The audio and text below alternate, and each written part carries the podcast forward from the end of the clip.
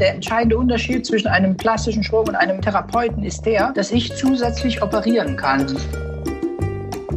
Es ist ja wirklich im wahrsten Sinne so, dass die Schönheit in dem Fall dann in meine Hände gelegt wird. Und every cut is a decision. Das heißt, wir müssen uns wirklich jedes Mal ganz, ganz genau darüber im Klaren sein, welche Verantwortung wir haben. Im Unterschied zu den anderen Fächern stellt in unserem Fachgebiet der Patient die Indikation. Ich begrüße euch ganz herzlich zu meinem Podcast Beauty and Beyond mit Gesprächen über Schönheit, Unternehmertum und Wandel. Ich freue mich sehr über meinen heutigen Gast, Dr. Holger Hofheinz. Dr. Hofheinz ist Facharzt für plastische und ästhetische Chirurgie und ärztlicher Leiter und Gründer der Klinik am Rhein, der Fachklinik für plastische Chirurgie in Düsseldorf. Hallo, Herr Dr. Hofheinz, herzlich willkommen. Hallo, liebe Frau Müller.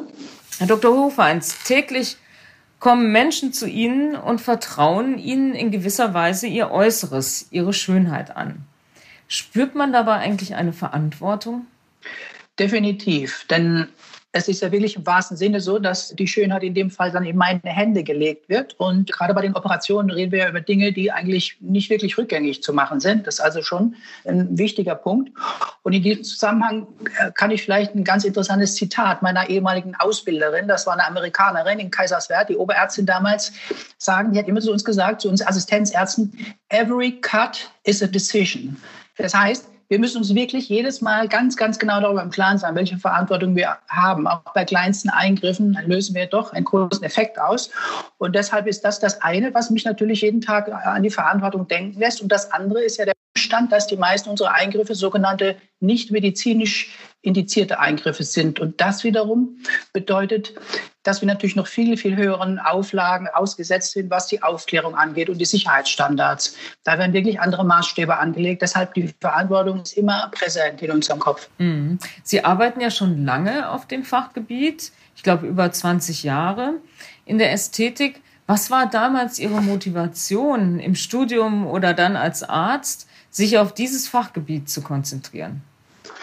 Es war so, dass für mich schon als Schüler Biologie einfach super spannend war. Und deshalb war relativ schnell klar, dass ich in die Medizin gehe. Und für mich war tatsächlich dann im Laufe des Studiums ein Schlüsselerlebnis äh, das letzte Jahr. Das habe ich in den USA verbracht und konnte eben dort einen längeren Zeitraum in der plastischen Chirurgie arbeiten. Und das war für mich dann einfach die Offenbarung, die Kombination aus Medizin, Handwerk und Kunst. Das ist aus meiner Sicht einfach der schönste Beruf, den ich mir vorstellen kann. Das ist schön. Wie viele Jahre Jahre war eigentlich die USA auf diesem Gebiet uns voraus, uns Europäern oder auch den Deutschen? Also ich würde sagen, dass man schon etwa einen Zeitraum von fünf Jahren hat, wo Trends damals schon in den USA gesetzt worden sind, die dann später zu uns nach Europa geschwappt sind. Mittlerweile hat sich das, glaube ich, nivelliert, fast nivelliert. Ähm, es ist zwar schon so, dass nach wie vor wegweisende Kongresse in den USA stattfinden. Da reisen wir natürlich dann auch hin, aber wir haben fast gleichwertige äh, Meetings und auch Studien mittlerweile in Europa. Mhm. Und was hat sich eigentlich im Laufe der Jahrzehnte verändert? Also wie hat sich das entwickelt? Ich meine, das ist ja ein Riesentrend geworden, ästhetische Behandlungen. Aber ich glaube, es hat sich viel geändert über die letzten 10, 20, 30 Jahre.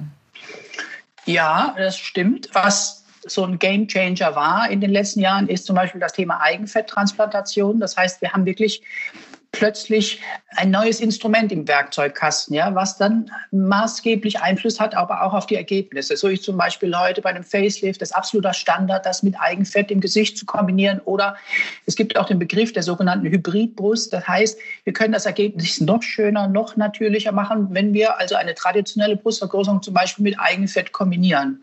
Also das sind sehr viele Dinge und parallel finden natürlich auch im nicht operativen Bereich wahnsinnig viele Innovationen statt. So war es eigentlich so, als ich angefangen habe, Ende der 80er äh, in die plastische Chirurgie zu gehen, dass ähm, Injectables, also Faltenbehandlung mit Unterspritzungsmaterialien, gerade so angefangen haben, auf den Markt zu kommen. Und das hat sich natürlich seitdem revolutioniert. Wir haben heute ganz andere Möglichkeiten. Es gibt ein viel größeres Portfolio an, an, an Substanzen, die mittlerweile eben auch über langjährige Studien, was die Sicherheit angeht, geprüft worden sind. Das heißt, wir haben heute ein riesiges Instrumentarium, was uns eben hilft, die Wünsche umzusetzen und alles zu verbessern, die Technik.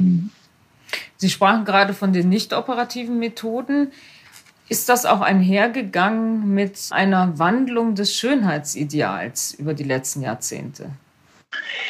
Da gibt es auf jeden Fall abhängig von der Altersgruppe Veränderungen. Ich würde mal sagen, der Wunsch nach einem natürlichen Ergebnis, der existierte auch schon vor 20 Jahren bei der Mehrheit der Patienten. Und ich würde mal sagen, dass man heute das schon differenzieren muss. Das ist im Prinzip bei, der, bei meiner Generation und auch bei den vielleicht Patienten so um die 30 schon noch so, dass man die Natürlichkeit im Vordergrund haben will. Und das soll individuell aussehen, das muss eine persönliche Note haben und es soll nicht zu stark verändert sein. Wohingegen wir bei den jungen Patienten so 18 plus da schon eine Veränderung sehen. Ähm, sicher getriggert über viele Fernsehbeiträge oder auch die Social Media. Und äh, letzten Endes ist das ja nichts anderes wie die klassische Mund-zu-Mund-Propaganda. Man sieht dann etwas oder man kennt jemanden, der positive Erfahrungen gemacht hat und das senkt natürlich die Schwelle, selber das in Erwägung zu ziehen. Deshalb, ich glaube tatsächlich, dass das schon angekommen ist, so in der Mitte der Gesellschaft. Und äh, das kann ich definitiv bestätigen. Und haben Sie mehr Patienten und Patientinnen, die nach der radikaleren Veränderung suchen, also irgendwas neu zu formen? Oder ist die Mehrzahl doch eher ähm, kommt, um die Jugend zu erhalten, um das Alter ein bisschen einzufrieren, um frischer auszusehen? Was überwiegt zurzeit? Also es überwiegt in meiner Wahrnehmung tatsächlich zurzeit bei der jungen Generation, da muss ich wirklich nochmal differenzieren, der Wunsch nach radikaleren Veränderungen. Und es ist tatsächlich der Regelfall, dass ich dann von diesen jungen Frauen auch Bilder gezeigt bekomme von Instagram, von Influencern, die sozusagen als Vorlage dienen, um zum Beispiel die Lippen zu behandeln, die Nasen zu behandeln. Und das ist für den Einzelnen schon ein relativ radikaler Wandel. Und da steht auch Natürlichkeit dann nicht mehr zwingend an vorderster Stelle. Ja? Aber auf der anderen Seite und ich würde sagen, das ist dann wiederum eher die Mehrheit unserer Patienten. Das sind ja dann die Mitte, Ende 20-Jährigen, 30-Jährigen, 40-Jährigen. Also ich würde mal sogar sagen, fast zwei Drittel unserer Patienten sind Patienten, die kommen, wenn eben entweder wegen Schwangerschaftsfolgen, dass zum Beispiel nach mehreren Schwangerschaften die Brust leer geworden ist oder wegen Altersfolgen. Das heißt, dass die einfach das Alter stärker wahrnehmen, sich nicht mehr so fühlen, wie sie aussehen, sich eigentlich jünger fühlen und das wollen die wieder in Einklang bringen. Und da ist in der Regelfall der Wunsch natürlich nach einem natürlichen Ergebnis, nach wie vor, unverändert. Mhm. Aber das Erstgenannte ist tatsächlich etwas Neues, was so in den letzten, ja, fast, habe ich fast auf Monate beschränkt, 12, 18, 24 Monaten uns begegnet. Glauben Sie, dass Social Media und vor allen Dingen Instagram da den größten Trigger setzt? Also früher war es das Fernsehen, heute ist es Social Media in der jüngeren Zielgruppe. Sind da heute die Vorbilder? Sind das die Influencer und Influencerinnen? Also da habe ich überhaupt keinen Zweifel, dass das so ist. Die meisten dieser jungen Frauen, die wollen sich ja dann auch auf Instagram präsentieren. Und dann haben die natürlich auch ihre Vorbilder in Instagram. Und mhm. ich glaube, das ist so eine Art Mechanismus, der da plötzlich stattfindet. Äh, ich bin mal gespannt, wie sich das weiterentwickeln wird. Ich nehme das jetzt erstmal so als neuartiges Phänomen wahr. Aber das ist definitiv so. Der Trigger kommt direkt von Instagram. Mhm. Ab wann sagen Sie denn eigentlich auch mal Nein? Also wenn eine junge Patientin oder ja, zukünftige Patientin vor Ihnen sitzt im Beratungsgespräch und ein Instagram-Bild Ihnen zeigt und Sie haben das Gefühl, hm, dass, also das wird sich vielleicht später bereuen. Gibt es den Moment, wo Sie sagen, überlegt ihr das nochmal oder auch jemanden wegschicken? Ja, also ich würde sagen, das kommt einmal die Woche vor. Entweder weil eben es genauso ist, wie Sie es eben gesagt haben, dass es sich außerhalb der Norm dann bewegt. Das heißt, zum Beispiel im Moment bei mir eine sehr beliebte Operation ist das sogenannte Bullhornlift. Dabei verkürzen wir den Abstand zwischen der Nase und der Oberlippe. Das ist tatsächlich ein Weg, um die Lippe zu betonen, aber auch um das Gesicht jünger erscheinen zu lassen, weil sich dieser Abstand, den wir Filtrum nennen, im Laufe des Lebens verlängert. Und da kommen dann oft die jungen Frauen mit dem Wunsch nach einer extrem starken Verkürzung. Und dann reden wir tatsächlich über Millimeter sozusagen und verhandeln. Und natürlich habe ich Einfluss darauf, ihr dann zu sagen, wir machen nicht 10 Millimeter, sondern wir machen 13 Millimeter, weil ich weiß, das ist noch im Normbereich. Und ähm, ich erkläre den Patienten das dann immer so, wir haben in unseren Genen verankert, wenn eines Tages wirklich Aliens auf die Erde kommen, wenn die ganz kleine Abweichungen haben von dem, was wir als Norm empfinden. Und das würde in ihrem Fall dann eintreten. Man würde es einfach, jeder Laie würde bemerken, dass das nicht normal ist. Und das verstehen die dann auch. Und äh, so habe ich also schon Einfluss. Es kommt wirklich ganz selten vor, dass wir Patienten mit Dysmorphophobie haben. Das ist ja dann wirklich eine psychische Störung, wo derjenige Patient total unglücklich ist über einen Makel, der aber in der Realität gar nicht vorhanden ist. Und dem Patienten können sie nicht helfen, ja, sondern äh, das ist aber selten, muss ich sagen. Aber das ist auch eine interessante Patientengruppe.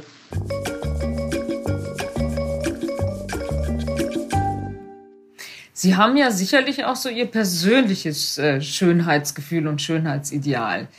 Und äh, die Frage, die ich mir stelle, ist, inwieweit hat das eigentlich Einfluss auf Ihre Arbeit, das, was Sie schön finden? Und beraten Sie vielleicht auch dahingehend, was Ihr individuelles Schönheitsideal ist? Und was mich natürlich sehr interessiert, was empfinden Sie denn als schön? Wann ist jemand für Sie schön? Also wenn Sie mich das ganz allgemein fragen, dann würde ich sagen, dass man es gar nicht so in spezifischen Merkmalen festmachen kann. Das gilt bei Männern und Frauen. Wenn die also im Einklang mit sich und ihrer Person sind, dann strahlt für mich das Attraktivität aus. Wenn Sie mich aber als klassischen Chirurgen fragen, dann ist es so, dass es schon gewisse Merkmale gibt, die wir mit Schönheit in Einklang bringen können. Das ist zum einen Symmetrie.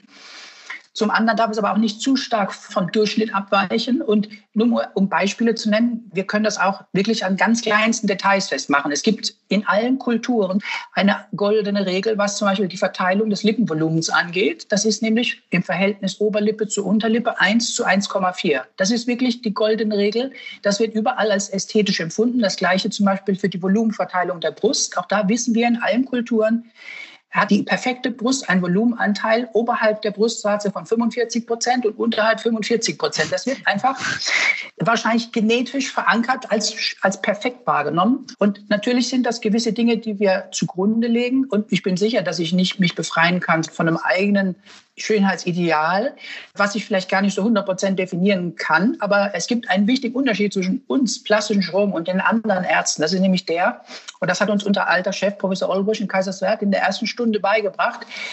Im Unterschied zu den anderen Fächern stellt in unserem Fachgebiet der Patient die Indikation. Und das trifft tatsächlich zu, wobei ich natürlich nicht als Arzt alle Wege mitgehen muss, die da vorgeschlagen werden, sondern es ist natürlich schon letzten Endes in meinem Ermessen, ob das vertretbar ist, ob das verantwortbar ist. Und äh, das ist aber in der Regel der Fall. Also da will ich auch mal wirklich einen Stab für alle meine Patienten brechen. Da gibt es meines Erachtens noch sehr viele, sagen wir mal, Fehleinschätzungen in der Wahrnehmung. Der normale Patient bei uns hat wirklich den Wunsch nach einer natürlichen Veränderung, nach einer milden Veränderung. Es soll gar nicht groß von außen wahrgenommen werden. Das sind eigentlich die, die, überwiegende Mehrzahl unserer Patienten. Und demzufolge ist es natürlich für mich sehr einfach, hier perfekte Lösungen dann zu suchen. Also, Sie haben mich jetzt natürlich auf die Idee gebracht, heute Abend mal das Maßband zu nehmen und mal bei mir nachzumessen. Das ist ja sehr interessant. Und Sie sprechen über Symmetrie und das, was so im goldenen Schnitt als schön empfunden wird. Jetzt leben wir oder erleben wir ja auch die letzten Jahre das Thema Diversity sehr, sehr stark. Die individuelle Schönheit, auch die Andersartigkeit, die Vielfalt der Schönheit. Ist es etwas, was wir eigentlich nur glauben, äh, dass es gut ist, oder ist es etwas, was doch dann gegen diesen goldenen Schnitt geht, gegen die ähm, Merkmale, die uns vielleicht biogenetisch, die wir alle teilen, dass ist genau das ist was Schönes, volle Lippen, hohe Wangenknochen, große Augen, volles Haar. Also wie steht es denn wirklich um die Diversity? Okay, das ist eine schwierige Frage. Ich würde sagen, dass es wahrscheinlich so ein Grundschönheitsideal gibt, von dem es eben ganz viele Variationen gibt, die in unserem Auge dann eben auch also angenehm wahrgenommen werden. Ich glaube, dass man das wahrscheinlich unter diesem Begriff subsumieren kann. Es gibt kein einzelnes Schönheitsideal. Das ist sicher auch wieder kulturell geprägt und ähm, deshalb, ich äh, bin ganz auf Ihrer Seite. Das ist definitiv was Tolles, die Diversität. Man findet praktisch in allen Kulturen ja perfekte Schönheit. Und trotzdem kann man es wahrscheinlich in allen Kulturen wieder an bestimmten Merkmalen dann doch Gemeinsamkeiten feststellen, obwohl es auch die Abweichung gibt. Mm. Mm. Wie das Verhältnis ja, dann ist, das ist individuell. Es gibt ja auch viele Studien dazu, wo man mit hohem repräsentativen Sample reingeht und am Ende sind es dann doch die Merkmale, auf die jeder auch anspricht und sagt, die Menschen sehen gut aus. Hat sich eigentlich während der Corona-Zeit etwas verändert? Werden andere Behandlungen jetzt stärker nachgefragt? Äh, auch beim Thema Maske natürlich kann man ja auch ein bisschen was verstecken. Also sind die Lippen das große Thema zurzeit?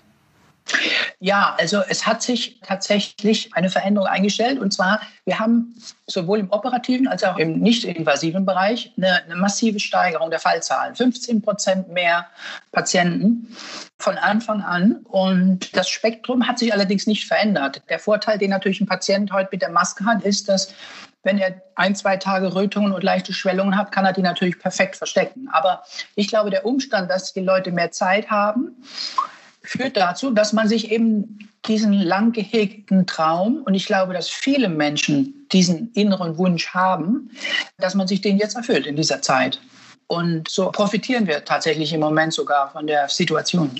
Mhm, das sehen wir auch bei uns in den Kategorien. Gerade die Pflegekategorie hat sich toll entwickelt. Auch das Thema Masken. Also man hat mehr Zeit für Schönheit, man nimmt sich die Zeit, man ist mehr zu Hause. Also dann scheint das ja auch ein Trend bei Ihnen zu sein. Was ist mit den Männern? Wir in der Kosmetikbranche, wir sagen seit 20 Jahren, jetzt kommen die Männer. Das Segment wird riesig wachsen, aber leider immer nur auf relativ kleinem Niveau. Wie hat sich das in Ihrem Bereich geändert über die letzten Jahre?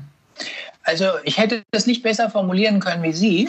Bei uns ist es nämlich genau gleich. Wir lesen immer in den Medien, die Männer kommen immer mehr zu uns, aber in der Realität ist es so, dass das ganz langsam einsteigt. Also ich würde mal sagen, als ich angefangen habe, waren es vielleicht 10 Prozent Anteil, jetzt vielleicht 15, 18 Prozent. Das ist immer noch eine Minderheit mit einem Unterschied, und zwar bei den Haartransplantationen. Die Kollegen, die eben sich auf Haartransplantation spezialisiert haben, da ist natürlich das Verhältnis genau umgekehrt. Mhm. Aber ich bin fest davon überzeugt, dass die Männer in den nächsten Jahren ihre Einstellung ändern werden. Wir haben also hier in Düsseldorf mittlerweile gerade auch viele jüngere Männer, die berufstätig sind und die sich das einfach als Lifestyle gönnen, zweimal im Jahr zu uns zu kommen, um sich zum Beispiel eine muskelentspannende Behandlung machen zu lassen und die das genauso als akzeptablen und sinnvollen Luxus ansehen, wie zum Beispiel sich eine professionelle Zahnreinigung machen zu lassen oder äh, andere gute Sachen zu machen. Ja? ja, Sie sagten es vorhin schon, die ästhetischen Eingriffe, die sind gesellschaftlich heute akzeptiert. Es ist ja nicht so, dass jeder frei darüber spricht, aber man hat schon insgesamt das Gefühl, es gibt eine deutlich höhere Akzeptanz in die Richtung, die Jugend erhalten, jung und frisch aussehen, gesund aussehen. Und das fällt auf einen Boden, wo jeder sagt, ja, da, da bin ich dabei. Und glauben Sie, dass das der Grund ist, warum es gesellschaftlich akzeptiert ist? Oder ist es einfach nur, weil viel mehr es auch machen? Also ich glaube, dass wir es mit einer Generation zu tun haben, in den meisten Fällen, die einfach selbstbestimmt und selbstbewusst sind. Und, und so nehme ich auch meine Patienten in der Regel wahr. Und die das einfach aktiv in die Hand nehmen wollen, den Alterungsprozess. Ja, die wissen, dass ich mit guter Hautpflege, mit guter Ernährung, das sind ja keine Geheimnisse mehr. Das wird ja jeden Tag kommuniziert. Und an der Stelle vielleicht der Hinweis, es gibt zwei ganz einfache Punkte, die wir unseren Patienten immer auch sagen. Und das ist schon die halbe Miete bitte nicht rauchen und bitte Sonnenschutz betreiben. Das sind also schon eklatante Punkte, die ich auch jeden Tag sehe. Ich habe wirklich immer wieder einmal die Woche Gänsehaut-Feeling, wenn jemand vor mir sitzt, der mein Jahrgang ist, chronologisch, aber 10 oder 15 Jahre älter aussieht. Und ich kann Ihnen versichern, ich erkenne jeden Raucher in dem Moment, wo er vor mir sitzt oder jeden Solarium Geschädigten. Das, das, das ist schon eindeutig klar. Und auf der anderen Seite sehen wir natürlich auch immer wieder erstaunliche Hautverhältnisse bei Patienten, die eben doch Wert drauf legen, auf gesunde Ernährung, auf gute Hautpflege. Das sehen sie einfach. Nach mehreren Jahren ist das einfach im Gesicht manifestiert. Die verlangsamen eben auch ihren Alterungsprozess. Und da geht ja dann irgendwo auch Schönheit und Gesundheit eng zusammen. Es ist wie so, so zwei Wege, auf denen man sich bewegt und mal vielleicht ein bisschen der eine und mal ein bisschen der andere, aber würden Sie schon sagen, die Grundlage ist eigentlich der Lebensstil, der gesunde Lebensstil? Ja, auf jeden Fall. Ich bin ja ein großer Freund auch der Psychosomatik. Ich glaube, dass unser inneres Befinden unheimlichen Einfluss hat, auch auf Gesundheit, aber auch auf unser Äußeres. Und äh, ich glaube, dass da definitiv ein Wandel stattfindet, weil eben mehr Wissen vorhanden ist, weil man mehr darüber redet. Und deshalb bin ich zum Beispiel auch gar kein Gegner von Instagram. Ich habe zum Beispiel viele Kollegen, die posten morgens um acht schon den ersten Post und bis abends um acht bevor sie nach Hause gehen, haben die zehn Videos gemacht, 20 Beiträge. Das ist also so transparent geworden. Die filmen die OPs, die filmen die Patienten vorher, nachher, dass also jetzt so viel Information vorhanden ist, dass eben wirklich die Mehrheit jetzt versteht, dass wir eben tatsächlich auch eine Möglichkeit darstellen, die, die plastische und ästhetische Chirurgie, ähm, halt maßgeblich auch auf, dieses, auf diesen Lifestyle einzuwirken. Und ich subsumiere das eigentlich immer ganz gerne unter Lebensqualität. Für mich ist Lebensqualität, ich bin vielleicht ein alter, alt, alter Begriff, aber ja, einfach sehr ein schöner Begriff, der das für mich reflektiert, ja, diese, diese innere und äußere Zufriedenheit. Und, äh, und, und da sehen wir uns als wichtigen Baustein und äh, Ansprechpartner. Ist es eigentlich wichtig für Sie, warum sich jemand operieren lassen möchte oder behandeln möchte? Fragen Sie danach?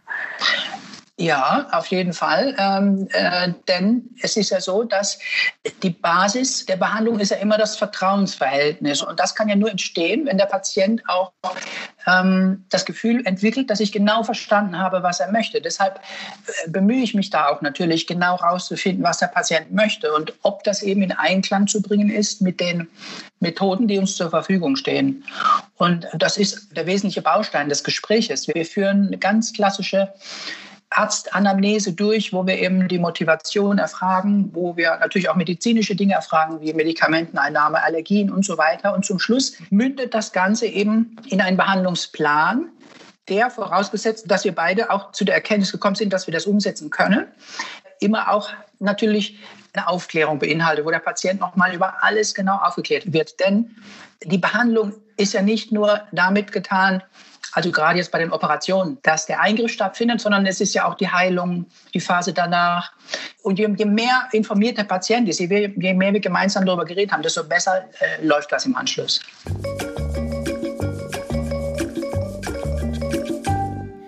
Und muss man als Schönheitschirurg auch ein guter Therapeut sein?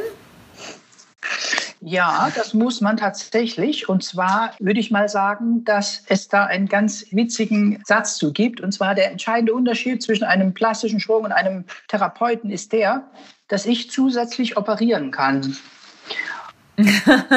das ist gut. Was ich damit sagen will, ist, natürlich müssen wir Rücksicht nehmen auf die Rahmenbedingungen.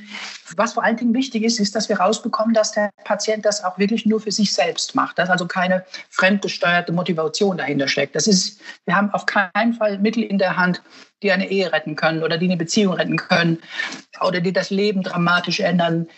Aber diese Patienten sehen wir so gut wie nicht. Es sind wirklich, das muss ich jetzt nochmal sagen, Patienten, die eine ganz realistische Erwartung haben, die sogar meistens gar nicht wollen, dass das im Umfeld groß wahrgenommen wird. Und das ist eine perfekte Motivation für mich. Und das ist das, was ich natürlich versuche rauszubekommen und was ich dann begleite. Mhm. Ich möchte nochmal auf das Thema Altern zurückkommen. Das ist eigentlich kein, kein schönes Wort oder Konservierung der Jugendlichkeit, nennen wir es so. Das hat sich ja auch sehr stark geändert. Und Sie haben vorhin etwas gesagt, äh, das finde ich total richtig. Ähm, man sieht heute jünger aus als das biologische Alter und möchte eigentlich diese Jugendlichkeit konservieren, weil man fühlt sich eben auch jünger. Und würden Sie jetzt eigentlich raten, in diesem Prozess, der ja irgendwann, ich sag mal, Ende 30 anfängt oder Mitte, Ende 30 anfängt, würden Sie eigentlich raten, lieber mit kleinen Dingen, mit kleinen Behandlungen früh anzufangen, diese Jugendlichkeit zu konservieren oder lieber irgendwann mal später oder dann gleich, gleich das Lifting oder lieber früh und kontinuierlich, um eigentlich das zu erhalten, wie man sich fühlt. Also ich würde keine allgemeingültige Empfehlung abgeben, aber was ich aus meiner täglichen Praxis definitiv bestätigen kann, ist, dass je früher man damit anfängt, und wir haben nun mal jetzt schon eine Nachbeobachtungsphase von 20 bis 25 Jahren, desto langsamer schreitet der Alterungsprozess vonstatten. Und das ist zum Beispiel sehr gut nachvollziehbar bei den muskelentspannenden Medikamenten. Sie können damit das obere Gesichtsdrittel nahezu vom Alterungsprozess entkoppeln. Und vielleicht auch hier eine nette Anekdote aus meiner täglichen Praxis. Ich habe eine ganz treue Stammpatientin, die schon seit 20 Jahren zu mir kommt, mehrfach im Jahr für Faltenunterspritzungen, die ursprünglich aus dem tiefsten Sauerland stammt. Und ähm, das ist jetzt so eine typische Düsseldorferin. Und die bringt mittlerweile ab und zu natürlich auch Freundinnen mit aus ihrer alten Heimat. Und wenn ich diese beiden Frauen nebeneinander stehen habe, die eine Frau, die seit 20 Jahren wirklich regelmäßig mehrfach im Jahr diese Füllmaterialien, aber auch Muskelentspannen, Therapie durchführen lässt und die Dame, die, jetzt, die noch nie damit Kontakt hatte, dann sind dann wirklich 10, 15 Jahre Zeitunterschied dazwischen. Das kann ich wirklich ruhigen Gewissens sagen. Und ich mag so gerne den Begriff Slow Aging oder Good Aging. Ja? Wir wollen kein Anti-Aging, das wäre auch ein falsches Versprechen, aber wir sind definitiv heute in der Lage, mit wirklich überschaubarem Aufwand und vor allen Dingen auch mit geringem Risiko hier etwas zu tun. Und ähm, deshalb bin ich absolut dafür, dass man das auch wirklich für jeden als Option wahrnimmt, aktiv auf seinen Alterungsprozess Einfluss zu nehmen. Ich finde das ein tolles Beispiel. Nehmen wir mal diese Patientin, die heute 15 Jahre jünger aussieht transportiert sich das dann auch aufs Glücklichsein oder auf gute Laune? Wenn die sich jetzt morgens in den Spiegel schaut äh, und dann auch vielleicht im Vergleich zu ihren Freundinnen, die etwas später angefangen haben oder deutlich später, glauben Sie, dass das die Psyche dann auch so stärkt, dass man insgesamt glücklicher durchs Leben geht? Das würde ich mich jetzt nicht trauen, so zu unterschreiben. Ja? Ich würde aber dennoch sagen, dass die Patientin, die in Düsseldorf lebt, natürlich auch in einem anderen Umfeld lebt und äh, sich natürlich mit diesem Umfeld vergleicht. Ich bin fest davon überzeugt, dass die Sauerländerin, die im Sauerland lebt, mindestens genauso glücklich oder glücklicher ist, weil die ja wiederum in einem anderen Umfeld lebt. Aber auch hier vielleicht eine interessante Geschichte. Und zwar ein guter Freund von mir aus den USA, der hat nach seinem BWL-Studium, weil er nämlich ein sehr kleines, fliehendes Kind hatte, hat er sich ein Kindimplantat setzen lassen, sozusagen vor seinem ersten Job. Und das hat er sich machen lassen, weil er eben sagt, ich bin dann einfach durchsetzungsfähiger, ich bin einfach erfolgreicher im Beruf und ich fühle mich wohler. Weil ich mich halt auch wohler fühle, bin ich erfolgreicher. Und das kann ich zu 100 Prozent unterschreiben. Davon bin ich fest überzeugt, dass das genauso ist, wie er sagt. Und deshalb, das hat Einfluss definitiv auf unser Wohlbefinden und unsere Psyche. Ja, und wahrscheinlich auch auf das Selbstbewusstsein. Auf das Selbstbewusstsein. Und Selbstbewusstsein hat ja einen großen Einfluss auch auf Erfolg. Und die Komponenten Attraktivität und Erfolg hängen ja auch eng zusammen. Ja, das ist ja ausreichend belegt, genau, mit mhm. Daten. Mhm. Deswegen glaube ich auch, dass es schon einen Trend gibt, dass mehr Männer äh, sich behandeln lassen, weil auch die verstanden haben oder gemerkt haben, gespürt haben, dass es dann eine gute Relation zueinander gibt. Genau. Und es muss ja eben keine Operation sein. Das, das ist ja doch mhm. wirklich ein größerer Schritt wie so eine Injektionsbehandlung. Mhm. Deshalb, ich glaube, dass, dass hier auch ein Zeitenwandel jetzt stattfindet und bin da ganz positiv.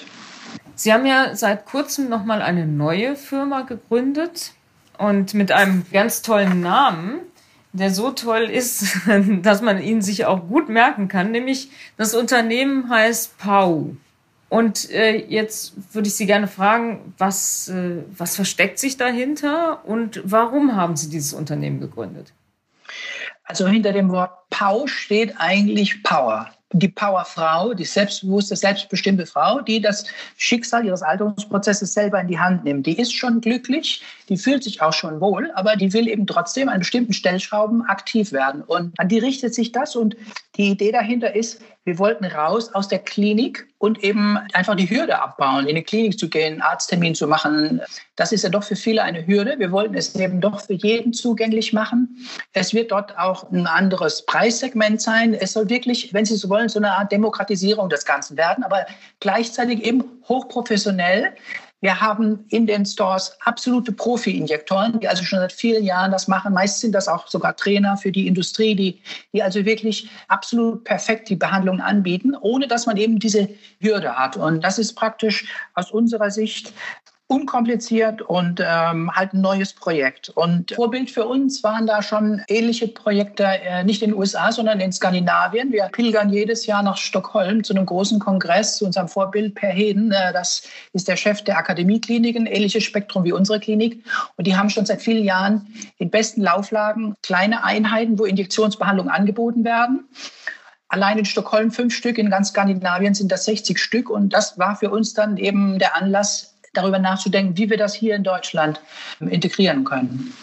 Und ich weiß, dass Ihnen ja die Qualität und die Seriosität sehr wichtig ist. Wie kann man die in dem Bereich erhalten?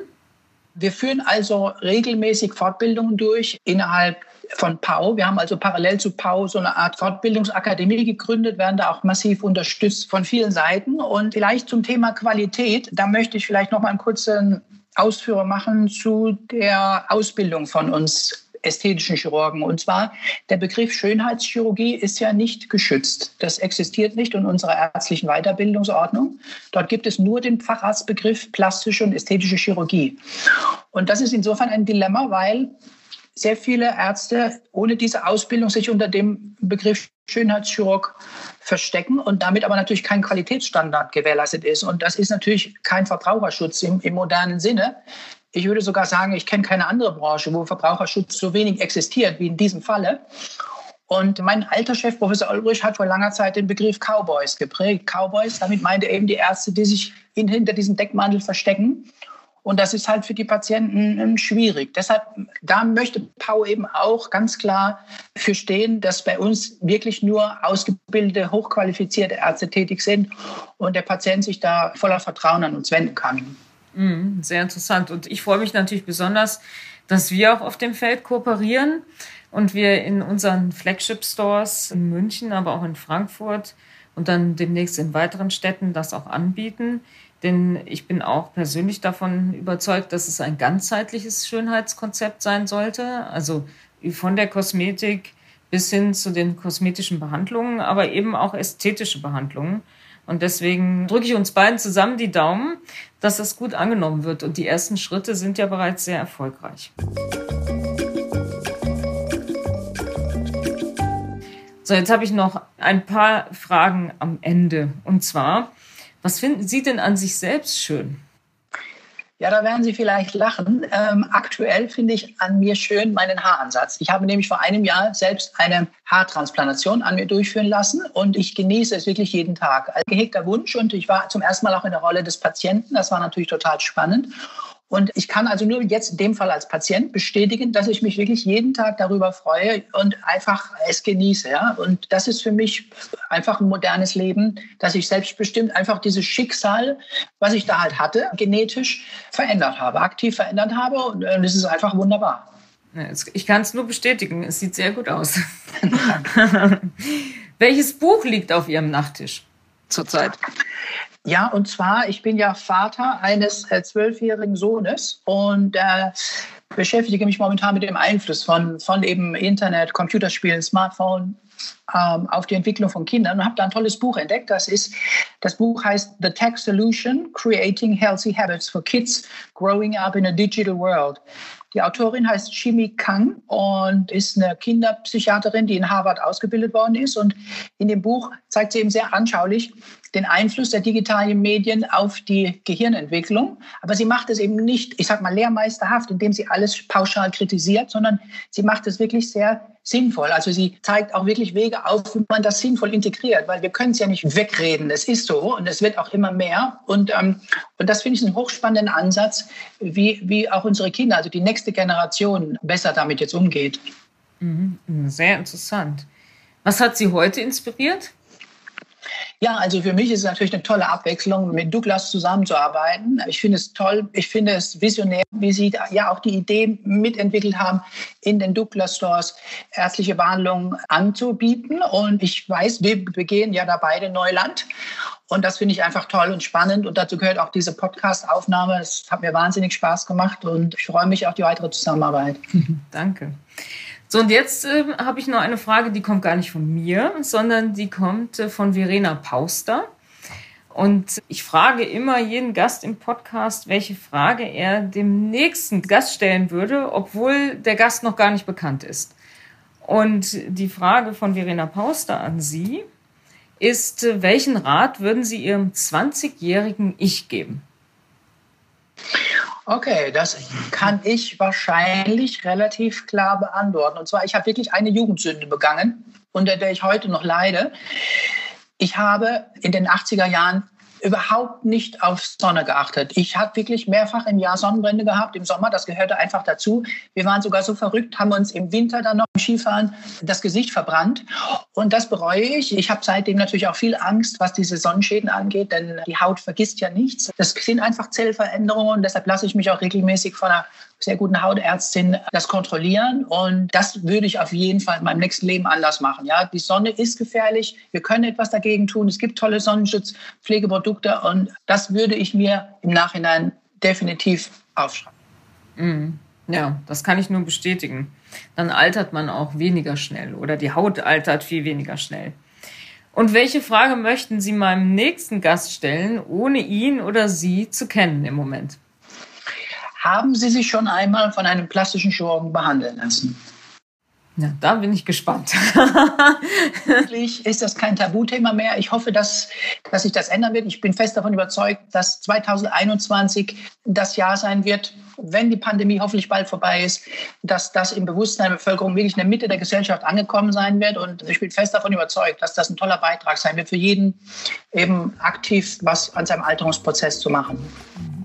Herr Dr. Hofheinz, ich danke Ihnen für dieses schöne Gespräch, aber vor allen Dingen auch innovative Gespräch und all die interessanten Aspekte. Und ich habe auch noch mal viel gelernt über Ihr Fachgebiet. Vielen Dank. Ich danke Ihnen.